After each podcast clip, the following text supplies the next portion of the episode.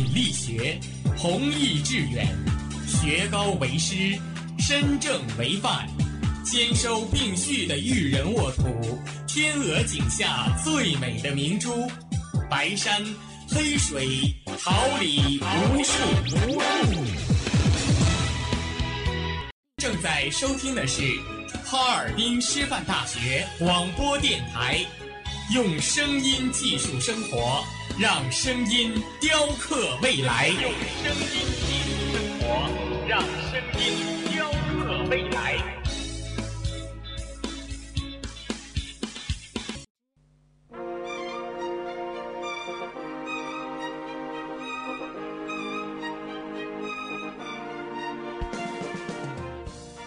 春华秋实，桃李不言。炫动之声，无限精彩。FM 七十六点二。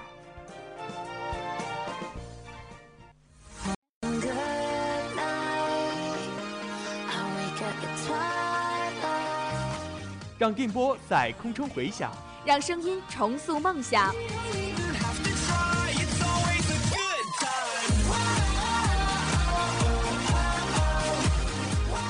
在青春的旅途上不沉寂，在年少的岁月里，让声音尘封迷茫。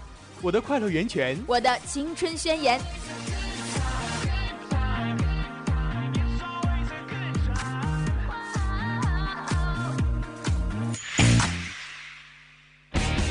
哈尔滨师范大学广播电台，传递正能量。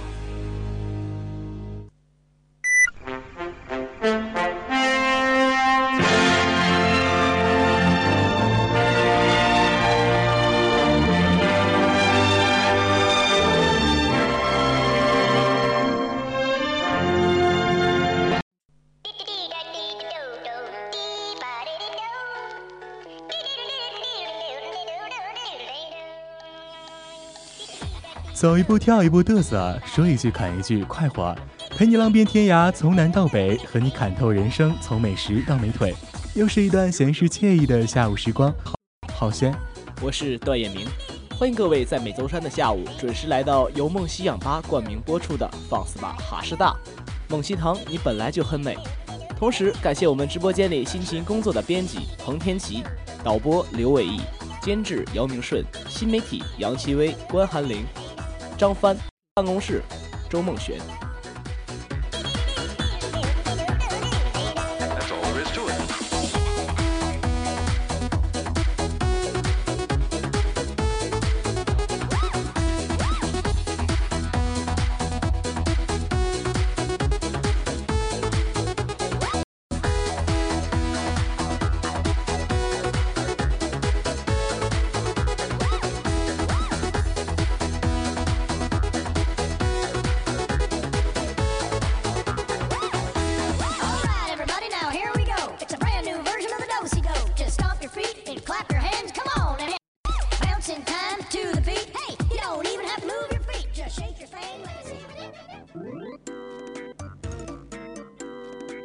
下面一起走进我们的，你听说了吗？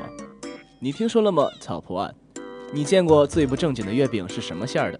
你有过哪些段子一样的经历呢？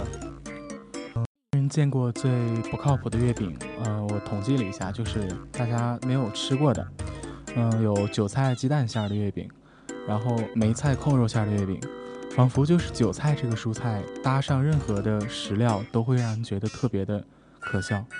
嗯，除了韭菜鸡蛋以外，还有一个月饼叫韭菜虾仁儿、韭菜虾仁馅儿的月饼。但是我觉得韭菜虾仁馅儿的那个饺子还是很好吃的。近年来啊，随着中秋的越来越发展，我们见到的月饼的馅儿是越来越多了。比如前两天我的一个同学给我邮过来了一盒月饼，你猜猜是什么馅儿的？榴莲冰皮儿馅儿的。可以吧？觉得应该爱吃榴莲的人应该会很喜欢这个月饼。就当我收到的时候，我是一脸懵的，因为我从来没听说过有榴莲馅儿这么一个馅儿。呃，再加上昨天晚上我去上十二公寓，有个人送了我一盒月饼，我一尝是腊肠干饼馅儿的，哎呀，反正特别奇葩的一个东西腊肠干饼馅，但是像一样。还有一种月饼叫酸菜牛蛙馅儿的月饼，就是觉得特别喜欢吃牛蛙，那个牛蛙那个肉特别的，就是东北话说叫哏啾，就是特别有咬头有嚼劲。应该很贵吧？酸菜牛蛙馅儿，还有是嗯，巧克力香香辣牛肉月饼，可牛肉月饼，老干妈黑猪肉月饼。我觉得这个是有点儿就是奇怪的一个月饼，就是老干妈那个酱，然后配上鲜嫩的猪肉，就可能会碰撞出这个味蕾的嗯顶级的一种享受。其实恕我直言，我还是比较喜欢是正经的月饼馅儿，传统一点的，比如五仁花生月饼，还有我其实最讨厌两种月饼馅儿，一种是那个五仁儿的，还有一个是莲蓉，叫莲蓉蛋吧，叫莲蓉馅儿的月饼。我觉得那这两种月饼就是感觉没有什么滋味儿。好，那浩轩，你有过像哪些段子一样的经历呢？我觉得这个小编小编这块写的这个特别好，就是我有一个故事能把这两个话题粘在一块儿。就是我上高中的时候，因为我讨厌五仁月饼嘛，所以我就觉得我讨厌这个月饼，我就把这个月饼给我讨厌的人吃。然后我就找到了我班的一个我比较讨厌的一个人，我说那个中秋节快乐，这个月饼送给你。然后他特别感动，他说哎，这个月饼来太及时了。然后这个事儿他就记了两年，等到毕业的时候他还跟我说说你知道当时咱俩关系为什么突然之间那么好了吗？就是因为你当时送给我那个五仁月饼。哇，其实我也觉得小面这个话题非常好啊。就在前不久，我有一个非常有意思的经历，不知道你听没听说过？前段时间有一个监了四个逃犯。啊，就在哈尔滨，好像是听说过这个事情。在那一天，我和我的一名同学啊，去东北农业大学，我的一个高中同学在那上学，我们去看他。就在那天晚上，啊，我俩就进入了农业大学嘛，看到一个大叔啊，走的鬼鬼祟祟的，我们就想问他路吧，毕竟是农业。我说，哎，那个食堂怎么走啊？大叔就向我摇头啊，摇头瞅我一眼，不说话，快步的跑开了。那天晚上，我们在农大看到了通缉令上的四个人。其中有一个，就是我看的，就是那个大叔。当时看完之后，其实我心是有后怕的，我感觉特别神奇的经历。跟逃犯问了那么多实话，没有啊。他说第二天被抓走了，他逃了农大之后，第二天被抓到了。啊，哎呦，你们这个，嗯，你说这故事让我想起了我的一件事儿，就是我在高铁上，也是跟这个犯人有关啊，就是一个警察，然后和不不是，我讲错了，等会儿，两个人就是两个人一起。两个人一起坐这个高铁，然后呢，就是非要非要来那个让我换一下，让我换到挺远的一个车厢，然后我有点不乐意了，我说这个车厢离我车厢太远了，我不想换。然后其中一个人瞬间就从口袋里边掏出了一张警察证，说对不起同志，我正在押送犯人，请你配合我们的工作。然后旁边那个人手里边戴着一个明晃晃的手铐，然后我就迫不得已就给他们让座了，说这是在押送犯人。哇那真是一个非常有意思的经历啊！然后还有一个比较有意思，就是我在上初中的时候，我们初中校园里面有一块地方特别大，是有喷泉，喷泉一般是不开的，但是每当新生来临的时候就会开。然后那个时候呢，我们新生正在那个大喷泉广场上进行新生军训，我们正训着呢，然后突然之间那个喷泉呲的一下就开了，全开了，我们当时都。有一个特别瘦小的一个女生都被呲倒了，被那个喷泉毫无防备的就把喷泉给打开了，然后当时我们都懵了。我说为什么不提前提醒一下呢？我觉得这件事也是，也是一个段子吧。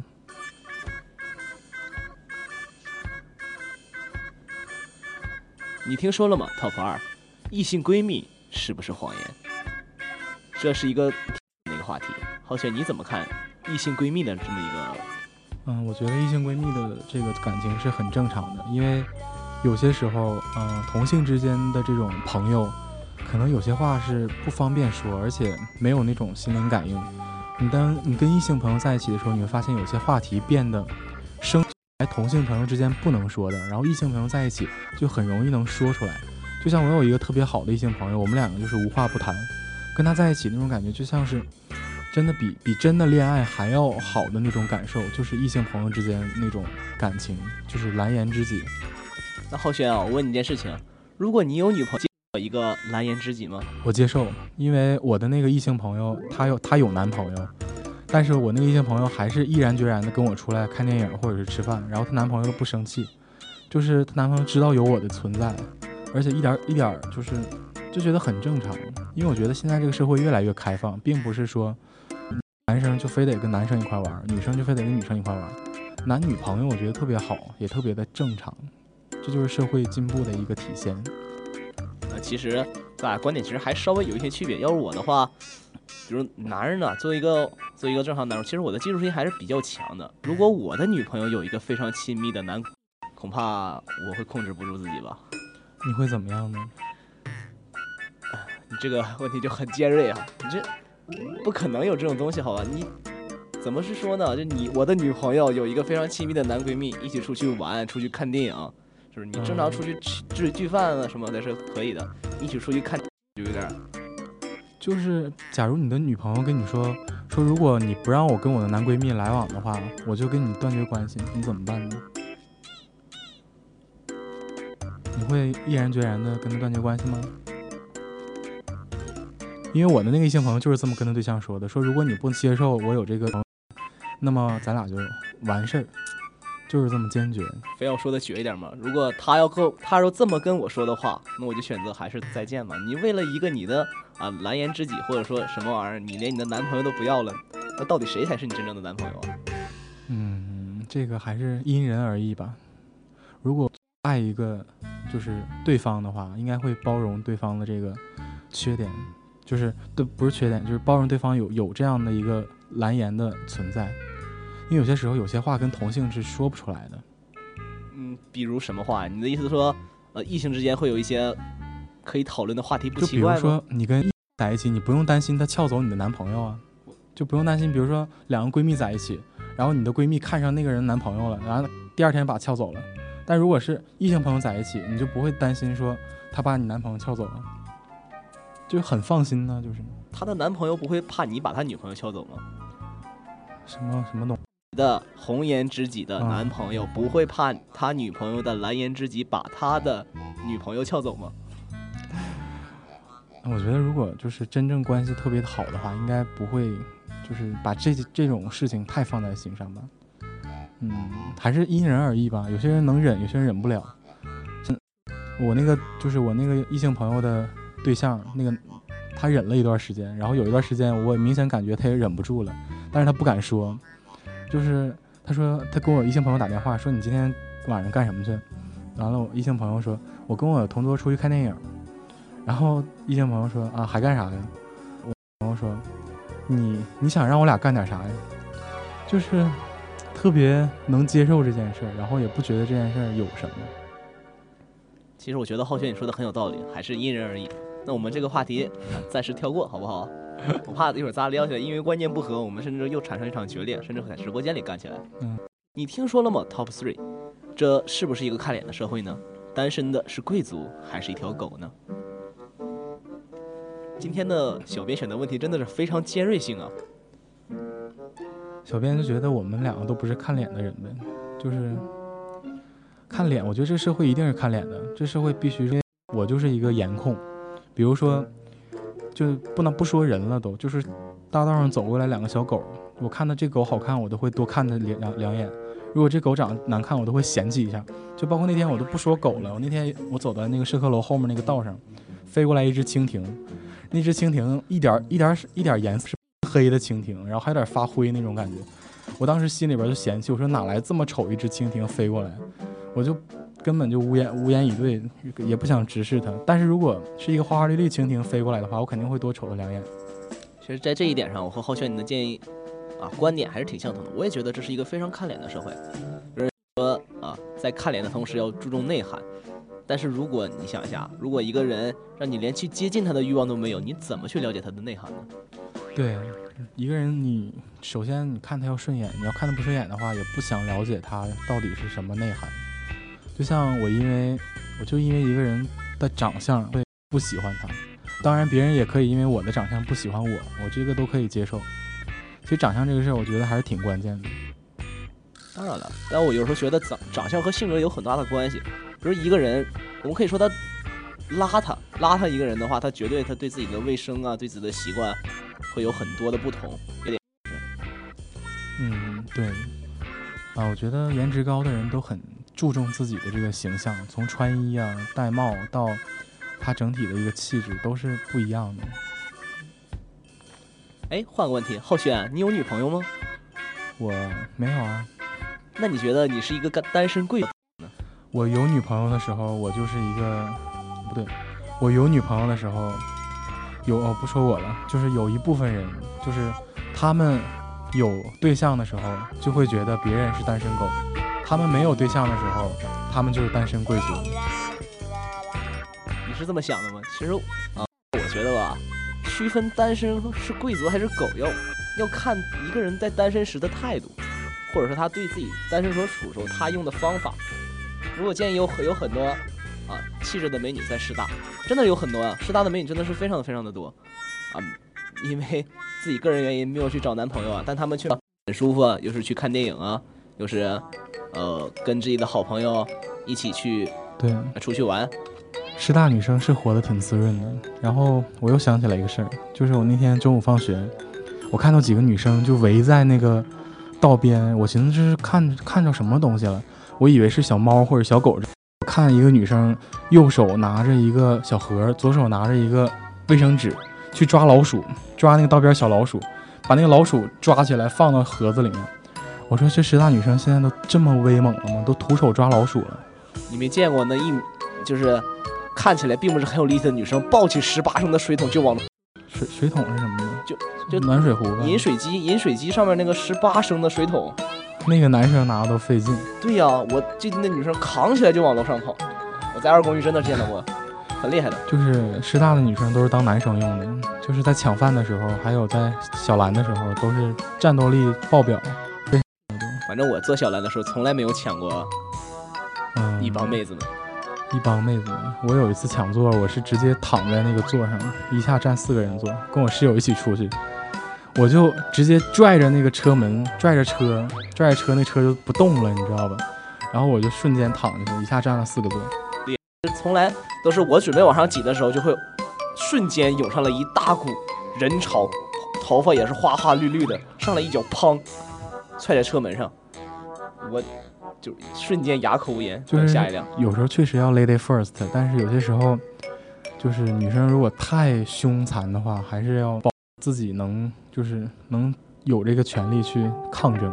因为女生 lady 太多了，first 不过来了。对这个说的有道理，lady 太多了。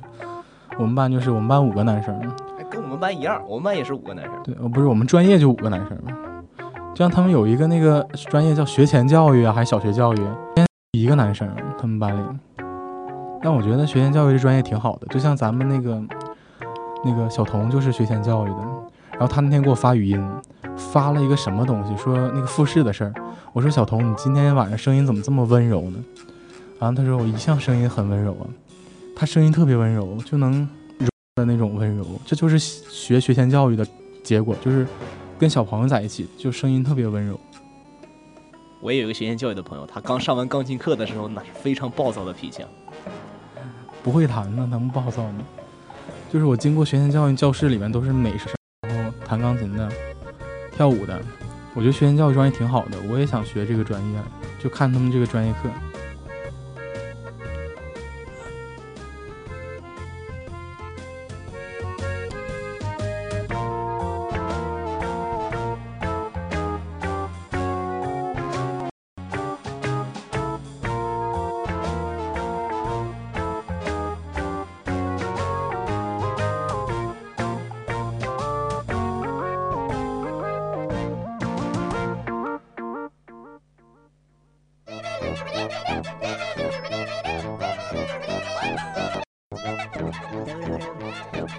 Dale.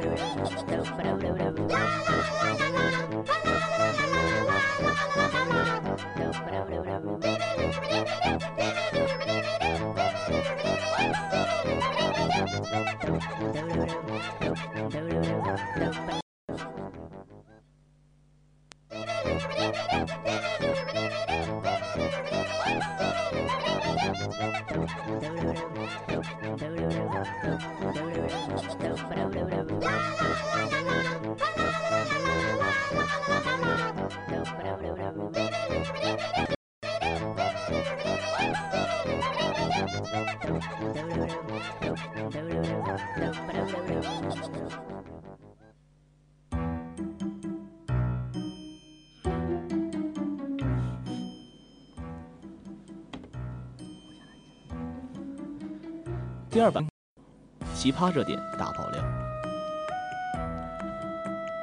最霸气的辞职信：世界那么大，我想去看看。天冷起不来，辞职去冬眠。确实，就是天冷的时候，人都是不想起来的。就像，嗯，电台实习的时候，我就把所有和中午的节目都避开了。就是早上起不来，然后中午那个节目吃不上饭，选的都是下午的节目，然后还有晚间。男子靠卖西红柿在上海买三套房，每年毛利一个亿。对于这条新闻，我只能说，上海还缺卖香蕉的吗？江苏常州倾盆大雨，打雨伞，开着保时捷敞篷车在路上行驶，就是想显示他比较有有想法，行为艺术。我觉得这是一种行为艺术。一醉酒男子在马路中间肆意拦截过往车辆，对警车大喊 “come on”。据了解，该男子最后在监狱里过得非常的快。一猫头鹰把全村的鹅都吃了，二十三只无一幸免，村民哭都找不到它，找不到地儿啊，找不到地儿。猫头鹰把全村的鹅都吃了，就是知不知道有一种，知不知道有一种病叫胃胀呢？就是把二吃了二十三只鹅之后，它那胃还能好受。我觉得这猫头鹰肯定活不下去了，就胃胀而死。二十三只猫头，二十三只鹅。七十二岁大爷偷老人自行车被抓。最后，警察决定不拘留。警察对九十八岁大爷说：“原谅他吧，他还只是个孩子。”也是哈，无论多大年纪，在也只是个孩子。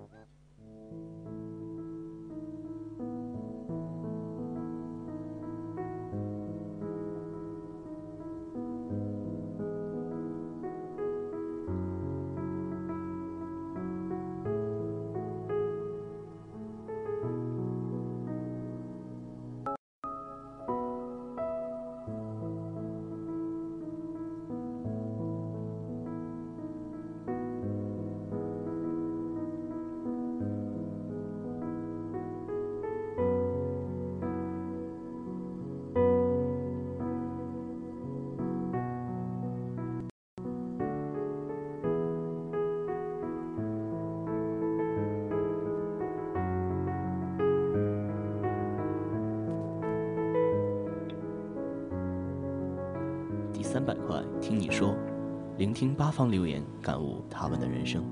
本期主题：你被哪些暖到过？堂堂谭燕说：“朋友明明有喜欢的人，那时候我没男票，没喜欢的人。为了不让我在一群不太熟的面人面前尴尬，硬是说女朋友是我。当时他喜欢的女孩子也在，后来人，只是为了让他不再尴尬，在人群面前就说女朋友是我。我想对这位小耳朵说，他可能不是开玩笑，也许他的心目中就只有你。其实男生有的时候会让人觉得不正经，但是玩笑可能不是玩笑，可能就是他心里最想说的那句话。一个女生一旦进入了一个男生的心里，就很难再出去，就很难从男生的回忆当中抹杀掉。最美好的故事永远发生在最光滑的青春里面。以后能珍惜每一个从你的生命当中走过的人。来自鸡汤再好，我也要给你的留言。凌晨很累、很伤心的时候，和朋友聊天。也许是说的话太过于极端，察觉到了什么，下一秒接到聊了很久。第二天，朋友说聊了很久，你没声了。等了一下，我猜你是睡着了，就放心的把电话挂断了。像这样的朋友真的不用太多。每个人都有有那么一段非常柔弱脆弱的时光，那你很累累，遍体鳞峋。但就这么时候，有这么样一个朋友去陪你度过那最艰难的岁月，我想，这样的朋友应该值得你去一生陪伴吧。初中的夏天吧，我胃疼，他坐在窗边让他过。后来迷迷糊糊的要睡过去，眼睛眯开一条缝，发现他努力的用手拉着窗帘替我挡风，发现我看他一脸不在意和害羞。那大概是我最好的时光。一个人一生当中最好的时光，是上中学和上大学那几年。那几年，有快乐，有悲伤，有朋友，有回忆。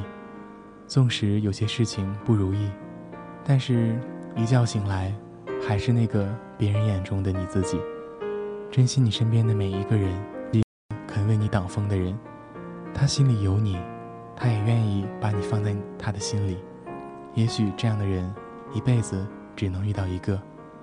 可能以后也会有很多人跟他做出同样的行为，但是你不会像青春年少时那种感动。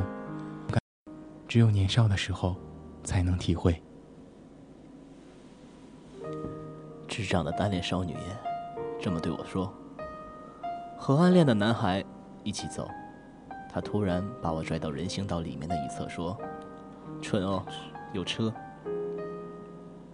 多么甜！和暗恋的人在一起，他却做出了像对待女朋友一样的方式。我想，在高中或在大学那一段学习的光华中，这一种和自己暗恋人悄声倾诉的事情，是人生中最美丽的回忆之一。那是一朵将要盛开的花朵。可以预见到你们的未来，你们大概是在一起了吧？陈琦说：“我不爱吃香菜，有次让闺蜜帮我带份吃的，后来点完之后跟她说忘了说不要香菜了，她说我知道，我已经帮你说了。